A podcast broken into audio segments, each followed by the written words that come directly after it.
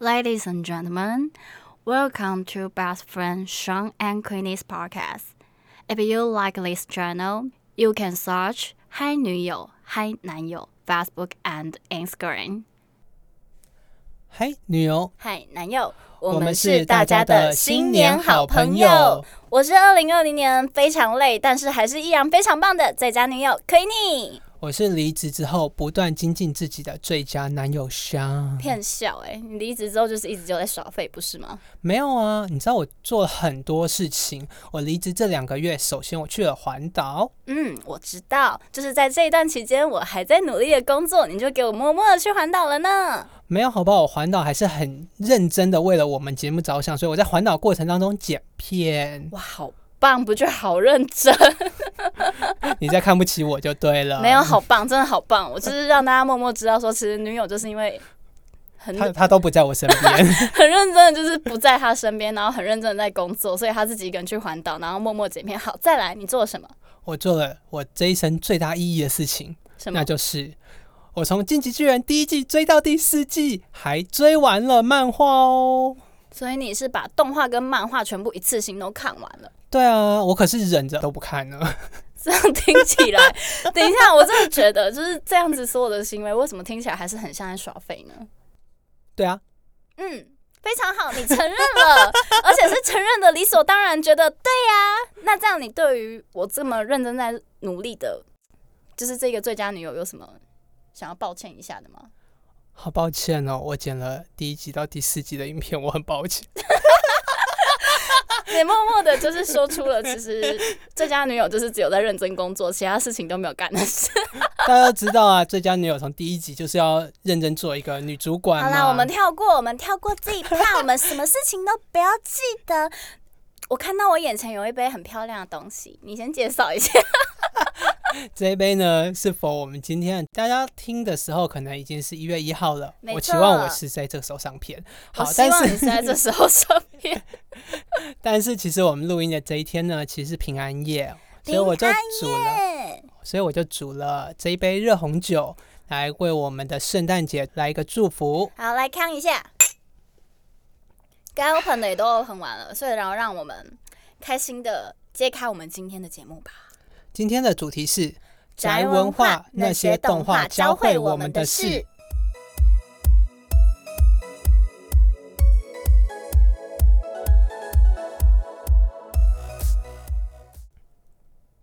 你不问我吗？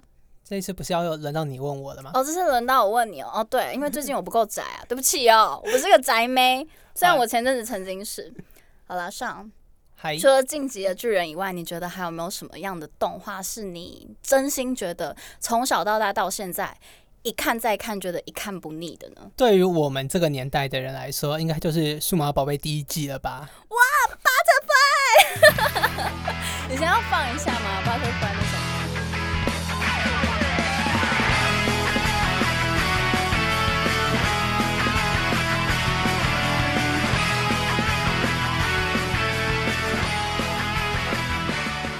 是不是勾起大家的回忆了呢？光叔，I miss you！我真的是每一次只要听到这首歌的时候，我就会觉得说有一种满满的回忆感，会忽然间回想起美美的那个帽子飘起来的那一瞬间。还有想到阿和的口琴，阿和的口琴我还好哎、欸，他就是。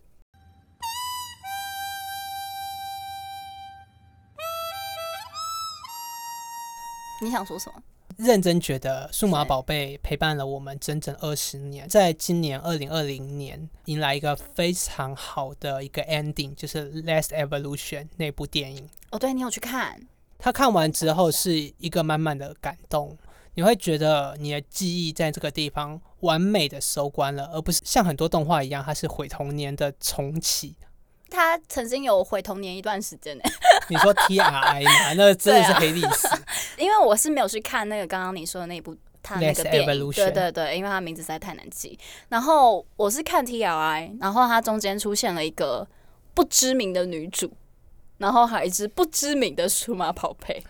真的不要聊 T R I，那会让所有数码迷生气到直接砸电脑。不是真心，就是你看完之后你会觉得，为什么不能是之前那几个孩子就好呢？因为他的导演原永庆太郎是一个不看前作，他想怎么导就怎么导的一个乱七八糟的导演。现在只要很多人提起原永庆太郎，就是黑历史，就是数码宝贝的黑历史。好像真的是这样，因为我记得我第一次看，也不算第一次看，就是我小学那一段时光，然后看第一季的时候，就是那种风靡的程度是。我回家做的第一件事情，就是我永远都记得晚上六点要做的第一件事情，就是要守在电视机前面，然后在那边听完那个主题曲唱完，等着它导入一个前传，然后再来就可以看今天的内容，而且是很期待的那一种。你让我回想起小时候，如果没有准时六点回到家里的时候，我会跟家人生气。我想说，我怎么办？我没有办法跟我的小伙伴们一起聊数码宝贝了，我一定会被冷落。你，你会被冷落，因为当下真的是所有的人都在聊，而且还会跟你说：“哎、欸，他们昨天要去哪里冒险了？然后他们今天又怎么样怎么样？”你会跟不上那个 tempo，你只要落下一集你就跟不上。最气的是，如果你错过他的进化，你会真的呕到，就是跟家人赌气一个礼拜。他们就 莫名其妙就进化，也不是说莫名其妙，还有一个契机，然后就进化。可能前几天你看完面就知道说，哦，没错，他过几天就要有这个契机喽。然后你妈妈可能就刚好说，哎、欸，宝贝啊，我们明天一起出去郊游，然后回来的时间 delay 到。哇，那真的是会气到哦，气气气气气气炸，然后就会觉得说，我的太医，我的嘉儿，美美，原来你是太医嘉儿那一挂的哦，我是太医嘉儿跟美美。因为我真的小时候觉得美美是我的女神，尤其是那个她的帽子飞起来，最后一集的时候，她的帽子飞起来那一瞬间，我真的是狂哭诶、我就觉得说我真的要跟我的童年拜拜了，真的要跟数码宝贝们都说拜拜。满满的回忆。对，那对我来说，其实数码宝贝最刻在我心里的是阿和阿五这对兄弟。呃，哦、正确的翻译其实叫阿月，你知道吗？啊，好像是哎、欸。我们这一代人已经念习惯，就叫他阿五吧。他就是阿五。好，因为他是少数有很深刻聊到家庭，嗯，就是兄弟分开。因为我小时候是被送给爷爷奶奶带，然后跟我妹有分开过一段时间。嗯，然后等我长大之后，我被接回来，我妹再送去爷爷奶奶带。就是因为我爸妈工作比较忙，没有办法带两个小孩，所以我有经历过一段分离的一个段历史，所以我就特别能够体会这种跟家人、跟兄弟姐妹分开的那种情绪，是对我来说渲染很到位的。应该是说，数码宝贝啊，他把所有小孩子，就是那些被选召的孩子们的家庭背景刻画的很清晰。对啊，就是每一个人都很每一个人都刻画的很清晰，而且是你会觉得他很像就是你身边的朋友，而且他很有代入感，很像你自己的生活。我觉得他最厉害的是会觉得他是活生生的人，而不像是很多卡通里面的角色是很平面的，他就是英雄，他就是冲动，他就是有智慧。他你会看到太一从一开始的莽撞，到后面错误进化时的软弱，嗯、然后到后面不得不救人时。挺起了勇气，才呼应到他的主题是勇气徽章。没错，我觉得他呼应到徽章的那些背后代表性都很好。所以他们其实一开始就帮这八个孩子设定了一个他的成长曲线，也很好的透过了五十四集告诉我们说，这个孩子从一个懵懂无知、成长蜕变的一个过程，然后可能经过了走歪路，走回正轨。嗯彼此相互连接，到最后一集的时候，他们即便不用手上的这些钥匙徽章，它还是可以进化，因为它已经成为了这个代名词。哇，这样子听完之后，忽然间又很想回去追数码宝贝，很想要再重新把它找回来，再重新看一遍。就是、但是其实我跟你讲哦，嗯。千万不要追最新的二零二零，因为他们太成熟了。我要追，我要追的是我曾经童年的那些啦，就是第一季。因为其实数码宝贝它出很多季，它出太多季，但是今年又针对当初的那个一九九九版的孩子重启了一次。嗯、但每一个人都成熟到，跟你分享个小故事哦。好，太一一开始看到牙骨兽是嗨牙骨兽，然后重点是后来他跑到数码宝贝世界，这次不是大家一起集结，是一个一个来，对对对，然后素娜。这现在翻译叫阿空啦，但是呢，我们都叫苏娜。哦，苏啦，对。然后苏娜来到数码宝贝世界，她以前从来没接触过数码宝贝哦。她说：“我们现在在哪里？”然后他就说：“我们在数码宝贝世界，这个是亚古兽。”苏娜说：“哦，嗨，亚古兽，那我们现在要去哪里呢？我们往这个方向走吧。到底谁才是勇气徽章啊？” 苏娜不是爱心吗？对啊，我好像记得他是爱心徽章。他其实那个徽章叫爱情，它其实代表的是。情感面的所有方方面面的，家人的爱情、朋友之间就是关心的互助互爱之类，全部都归在日本的那个爱情里面。哦，因为我那时候看到素娜的时候，我一开始并没有对这个角色有那么多的感触，可是我是后面又再度长大一点，回想起就是他对身边的人的这一些体贴跟关怀，就很像一整个大家庭里面的一个妈妈。对，就是你看到他，你就会觉得有一种温暖。虽然他最原始版第一季途中，他有一些自己也有怀疑自己的那一段过程，嗯哼嗯哼，但是我觉得觉得说他真的是刻画的非常好。所以我现在听到二零二零版的时候，我有点困惑，就是每一个人都太成熟。可是我觉得现在的小朋友可能看完之后会有感触，因为他们是在科技时代长大的，所有资讯对于我们来说是资讯爆炸的。嗯，我们以前的懵懂无知对他们来说是。上古历史，哎、欸，好像也是，所以他把它刻画的这么成熟，不是不行，只是对我们来说就失去了有一点那个味道。哎、欸，说到成熟，你知道其实我们小时候有很多动画也都很成熟吗？你想要介绍哪一部？犬夜叉。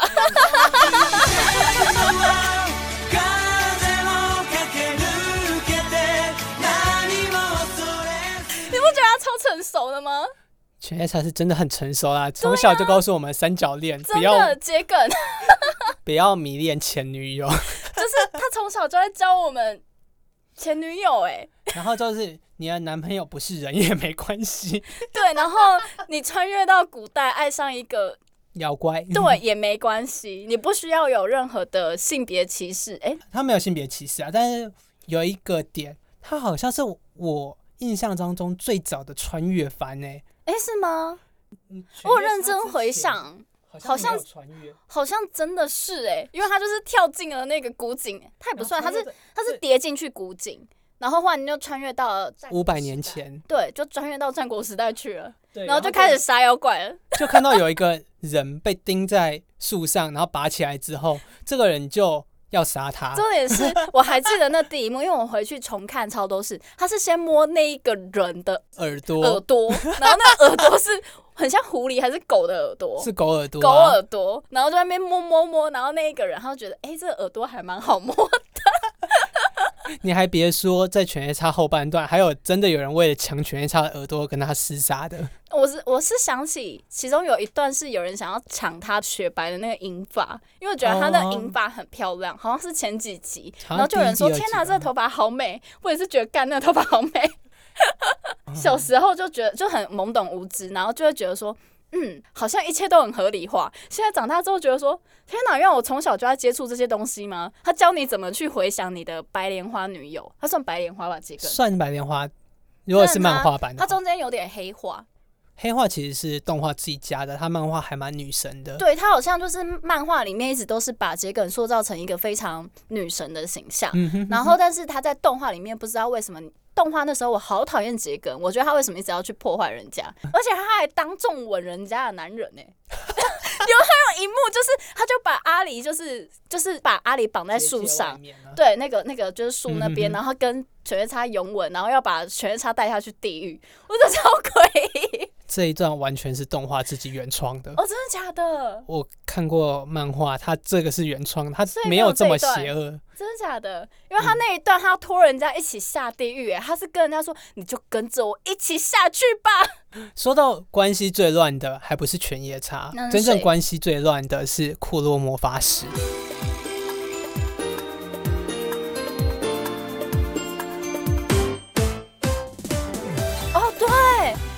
桃矢跟雪兔，为什么你只会想到他们两个呢？小樱跟芝士不香吗？不是，我跟你说，我真的是小时候我就看到那个桃矢就对雪兔说：“我有一些话想要跟你说。”然后那个举动非常的暧昧。我真的是长大之后，在我身边的人不断安利的时候，我才发现雪兔跟桃矢之间有什么激情。对，而且他会去抱住雪兔，就是雪兔可能忽然之间摇摇欲坠。忽然间身体欠燃烧，不是，他就忽然间欠安的时候，他就抱住雪兔，然后跟他说：“你没事吧？我在。”那类似像这种话，我就觉得我靠，桃矢好帅哦！还别说，它里面除了雪兔桃矢，还有芝士小樱以外，小时候比较吃惊的是小狼喜欢雪兔这件事。哦，对，他第一次看到雪兔的时候，他脸红了，哎，他不敢跟雪兔讲话。他是完全用着迷弟的眼神在看着雪兔。就是我们从小到底在接触什么东西？对，然后小英小英也喜欢雪兔，桃矢有点妹控，之前还曾经跟小英的老师交往过。关月老师，就是这一连串都会觉得说，God，我在看什么？还别说，他们班的丽佳还喜欢上他班导师，最后还戴上定情婚戒。哇，真的是很超前部署。就是他们里面充满了我们那个年代觉得很神奇的故事，但是最神奇的是，你爸妈对于你看小英这件事情完全没有意见。也没有，我告诉你，是因为妈妈也会一起看。也一起加入其中，当做像八点档一样一起看，然后还会在那边研究。我觉得那时候，因为妈妈她那个心智年龄已成熟，所以妈妈懂很多。但我们那时候不懂，我们那时候只会觉得哇，小英好厉害哦！小英会一直变身，然后穿一些很漂亮的衣服。然后后来长大之后说，看为什么我看了一个好像一直在震撼三观的作品。它是一个不适合我们回忆的，我觉得它还是适合回忆啦，因为它现在出了很多各种系列，而且我记得它之前有出那个电影版，然后其中有一幕是小狼跟小英正式面对彼此的感情，哦，对，小英就是奔向小狼的那一幕，蛮那种青春的，有一种就是。纯纯的爱那种感觉，先撇开它的剧情，有点 整体剧情非常。真的只有小英小狼这一对是看起来最和平的。那你把芝士当什么？芝士怎么办？芝士每次说芝士就是力量。你好可爱。你还记得有一幕是那个吗？小英，我喜欢你。然后小英对芝士说：“我也是。”芝士就回他：“不是你想的那种喜欢哦。” 你真的是记得很深刻哎，因为我那时候在看网络上很多的介绍影片，特别把这一段剪出来回放回放，我真的是毁三观呢。可是我觉得这种有点类似百合的这种番，好像这近几年来都还蛮多的，好像从小其实就有。只是我们没有那么的正视它，就是百合跟 BL 都一样。应该这样说，嗯，以前有，但不会出现在我们以前的卡通台上面。它可能是出现在 Animax 之类的，哦、但我们以前只会看什么台式、中式、华式，对，就不会看到这些东西。而且以前网络不发达，你不能自己去找片源来看。以前网络不发达也是啦，以前网络不发达，所以我们真的不会特别去找来看。然后我现在很无聊，我有时候无聊的时候，我就会去看一些像什么以前可能还算蛮。经典的一些番，或者是我会去找什么穿越番，就是某一段时间你会想去找，然后看到人家推荐的内容，就会觉得说，哇，以前的东西真的都有点猛哎、欸，就是都制作的很厉害。我觉得以前最厉害的是，我不能说现在不厉害，但是我觉得它是有一个演变史。我觉得以前最厉害的是。一次出都可以出年番，但我们现在人只能出一季。哦。对，真的，现在的是不是应该要回想一下，他们是以前的热情，他们是不是应该要找回来？其实他们比以前更有热情，知道吗？如何说？因为现在的竞争更大，大家追求的步调更快。我们每一季、嗯、可能去年二零二零年呢，新番骤减，但每一季都还有十几二十部的番。哦，好像也是哎。那在可能。一八一九年的时候，那盛世是一季里面可能有三四十部、五六十部的番，你要叫人家怎么追得完？也是，所以他们用更大的心力去做，去试片，真的回想好，他就会出续作。例如说，我现在要跟大家安利的日常番《小林家的女仆龙》，它就真的很好看哦。哎、好看，真的好看，因为我看完第一集跟第二集，然后我觉得。哎、欸，还蛮有趣的，我觉得那只龙很可爱。你会发现日常也可以非常的生动，这个东西恰恰就呼应了我们要死要活的日常生活、社畜生活。然后回家看个番啊，就会觉得说，它跟你的生活其实还蛮贴合的。只是我们家没有龙，我们家也没有康纳，康纳不会用小拳拳揍我。我想要养一个康纳。我觉得你如果养了一个幼稚园女儿，你会被她。我应该揍她，跟女儿互揍。然后推荐一下，其实我前一段时间觉得，就是近几年来还算蛮不错的两部番剧。好了，一部是我的英雄学院，我觉得它很励志。包 豪，妈妈爱你。我真的是觉得他就是刻画人物部分，把每一个人的超能，就是那个那个算超能力吗？算超能力吧，算超能力，就是都刻画的很好。他把个性这一块讲的很好，嗯哼嗯哼，他就是已经先塑造好了那一个个性社会，创造了一个主角，他是说他是无个性的状态。其实放在现代，大家会觉得说莫名其妙，但是我觉得或许某一天我们真的就会变成这样，人有无限可能。我觉得它其实反映了一个现代社会里面每个人都追求的，例如说高学历、好的背景、好的知识。但一个人，即便他没有特别专长于哪一块，又怎么样？他可以靠他自己的努力去付出、去成长、去进步，他还是可以跟我们，甚至比大多数的人更进一步，站在大家面前。我记得我那时候看那一部剧的时候，也是心情比较没有那么好，就是的是一追追上。因为我说实话，我因他在简称我因哦，他的第一季其实稍微有点闷，因为你会看到爆豪一直在欺负人，然后你就觉得说，干这霸凌者。真的会觉得，会觉得这是个屁孩，然后就是一直去霸凌那个主角，你就会看得很美颂。可是你越到后半期，因为我追漫画嘛，我不想暴雷。可是我说真的，他长大了，你会看见一个孩子的成长，就会觉得说，他们想要成为英雄，都是有一个很固定性的目标。不管怎样，他的那个目的性其实都是为了要救人。你就会觉得说，其实还蛮欣慰的。他塑造的整个世界观，因为其实他去年有很多风波，你知道吗？去年吗？嗯，我因。去年二零二零年的这一段时间，其实他有一个辱华风波，但是我很真心的想要讲，我觉得能够塑造出这样子世界观的人，他不会去想要辱华，嗯，因为他想要带给大家的是一个成长，就是那个那个社会是成长的。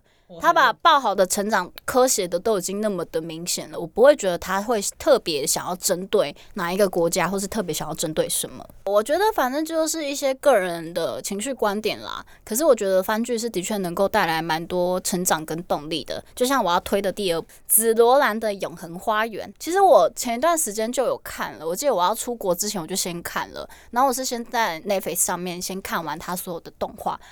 这边先呼吁一下哈，他出国已经是两年前的事情了，跟这次的疫情没有关系哦。对，我出国是很久之前的事情喽，已经过很久喽，我身上非常的健康。对，我们都没有去接触那些不应该接触的。好啦，反正就是紫罗兰的永恒花园。我觉得它科写的背景啊，其实是说它算是战争过后平和的背景，但是它没有到完全平和，因为它的确是还有战争包含其中。战后世界嘛，对。然后它的那一些女主角主要做的工作是跟书信往来相关的。我在看的过程当中，有拾起了重新写信给真实的人那种情感。我觉得从我们不断在介绍的这些片，你们会发现到一件事情。他们都有经历一个很明显的成长过程，没错。而这个成长，恰恰是我们在人类社会当中很难一步到位的一个过程。没错。但你可以透过一部番剧，三个月的时间，你看见了成长，看见改变，也看见我们的可能性。恰恰是我们被这些番剧打动的原因。无论是我们最早前面聊的数码宝贝的成长，还是最近一部你说的那个我因或者紫罗兰，看到他人物的转变、成长、蜕变。才成为了我们现在所认识的模样。我还真的蛮推的。我觉得，其实我当初会想要看紫罗兰，是因为女主真的长得太正了，Violet 真的太正，大家一定要去看，很香。我这边先小小说一下，紫罗兰的永恒花园，它的故事很小众，你必须要耐着性子听它娓娓道来，它的节奏很慢，这是一个观看的门槛。但你看进去了，你会很感动，你会有一种。温暖的感觉，我觉得这是这一间制片公司很厉害的一个地方，因为这间制制片公司其实二零二零年的时候发生一个比较大的一个状况，金阿尼的大火事件。没错，其实我那时候看到这一篇报道的时候，我很真心的觉得很难过，而且很受伤，是因为动画其实它带给我们生活当中很大的一个动力。我相信每一个人都会有这样子的一个岁月，就像我刚刚早前提到的，你会守在电视机前面，你会去观看你想要看的影片，甚至是卡通。嗯哼嗯。这一段岁月，我觉得是没有人可以磨灭掉的，因为我们都会有经历过这样子的事。只是你现在观看的可能是用平板或者是用笔电之类的，器具不一样了。可是我们都有这样子的一个过程。然后制作出这一些这么温暖或者是带来励志性的作品的这些动画公司，其实我觉得他们都是。非常厉害的一群人。我恰恰想要说的是，动画这个主题是拉近了我们生活生活，拉近了我们跟彼此的社交。没错，即便刚认识的人，我们也可以快速的展开话题，拉近彼此的距离，让你不再是一个孤单的边缘人。嗯，虽然有一些人一开始听到说，啊，你都每天宅在家看动画，你好废，你好宅哦。可是说实话。你听到你有一个同好，然后是会跟你聊动画的时候，你是不是会有点小雀跃？我觉得恰恰如前面所说，有这么多优秀的制作人为我们做了这么多作品，我们才可以卸下生活中的一些重担，去解放你自己。可能生活中有太多糟心的事情，嗯，而透过动画，你可以解开你的束缚，然后迎接一个新的二零二一。迎接二零二一，我其实对二零二一还蛮期待的。二零二一期待什么？因为我的英雄学院要出最新的一季，我的爆豪要换上冬季的那个战斗服，很性感。开局还说我宅嘞，现在真正宅的是你吧？我们不能否定“宅”这个词嘛，宅有很多广义呀。宅，我们可以宅的很有生活质感。对，好啦，我们今天也聊蛮多的了。我们拉回来一件事情，接下来二零二一年，我决定帮各位听众朋友来做一个年运的测字。哇，二零二一年的年运测字，哎，我觉得我二零二一年除了我的英雄学院可以带给我满满动力以外，我应该其他地方只会被我工作摧残。那你就看看你测字到底会不会得到这样的结果喽。好哦，今天是哪几个字呢？今天哦，这四个字是我们的最佳女友帮我挑出来的，来测试看看二零二一年会在哪一个方面变得更好。这四个字就是国色天香。Queenie，你要选哪一个字？香。你选择香哦。嗯，香。你确定？我上次也就选香，反正我就是一直都从头香到尾，香香香。好哦，选择香的朋友们，你们在二零二一年会在事业的部分获得更进一步的。成长会遇到贵人赏识，升官了吗？亏你要升官了吗？我觉得你升官会是你的地狱。我升官之后就立马离开那家公司。这真的是我认识的最佳女友呢？是吧？我废，我骄傲。好，我们来看看其他字好了。那顺便也跟大家讲一讲我自己选的字。你选什么？我想要猜。来，你猜一下我会选哪个国吗？我没有选国。啊那你选什么？我选了天。天天想你，天天问自己。哇，好应景哦！没有错，选择天的听众朋友呢，你们在二零二一年在感情世界里面会得到更进一步，会有升华、更美好的生活。而单身的人呢，也有机会，有很大的机会去遇到一个心仪的对象，跟他结为连理。哇，脱单的概念吗？对啊，其实。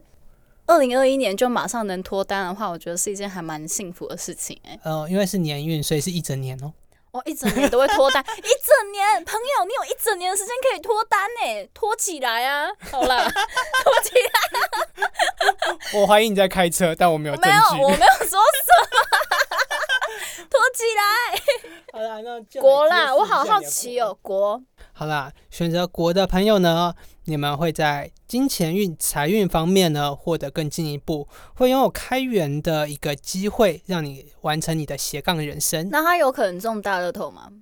呃，这个字基本上不是偏财，是正财。啊，这样不会中大乐透诶。那大家还是认真上班好了。就算你选中国，也不要轻而易举就跑去买一大堆大乐透，因为不会中。哦 你是在 diss 我吗？我没有说不会中，我只是说不会中。你需要斜杠，你可能就做个 podcast，你就是不会中大乐透。好，Stephen，你我觉得你喝嗨了，热红酒喝有点多。哪有？还好，我还剩很多。好啦，最后是色。好色，哎、欸，这句话有点怪。这句话，我怀疑你在开车。选择这一句成语的是你啊，所以我怀疑是你开车。但我也没有证据。可是我那时候真的没有想那么多。好啦，选择色的朋友呢，你们会在人际关系上面有更好、更丰富的生活，那也有机会去认识到不一样的世界，开拓你的视野。你就勇敢发射。我确定你在发射，但我不能说我有证据。你就我，你就勇敢发射，你就去开拓你的新生活。你就发射了那一瞬间，你就有新生活了。好。我确定你在开车，我但我不想被黄标。好吧，我希望大家二零二一年呢都可以非常的开心，然后跟 Queenie 一样追番追的很开心，看爆好看的很开心，跟上一样有时候会那耍废，也耍得很开心，就是给自己能有一个新的期许。二零二零年会虽然这段期间，我自己凭良心讲，二零二零年虽然我们大家都很辛苦，然后会发生一些可能没有那么顺心的状况，嗯、但是新的一年都即将要到了，我们就是要保持这样子的心情迎接二零二一。希望大家二零二一年追剧愉快，我们下一集见哦。好哦，祝大家新年快乐！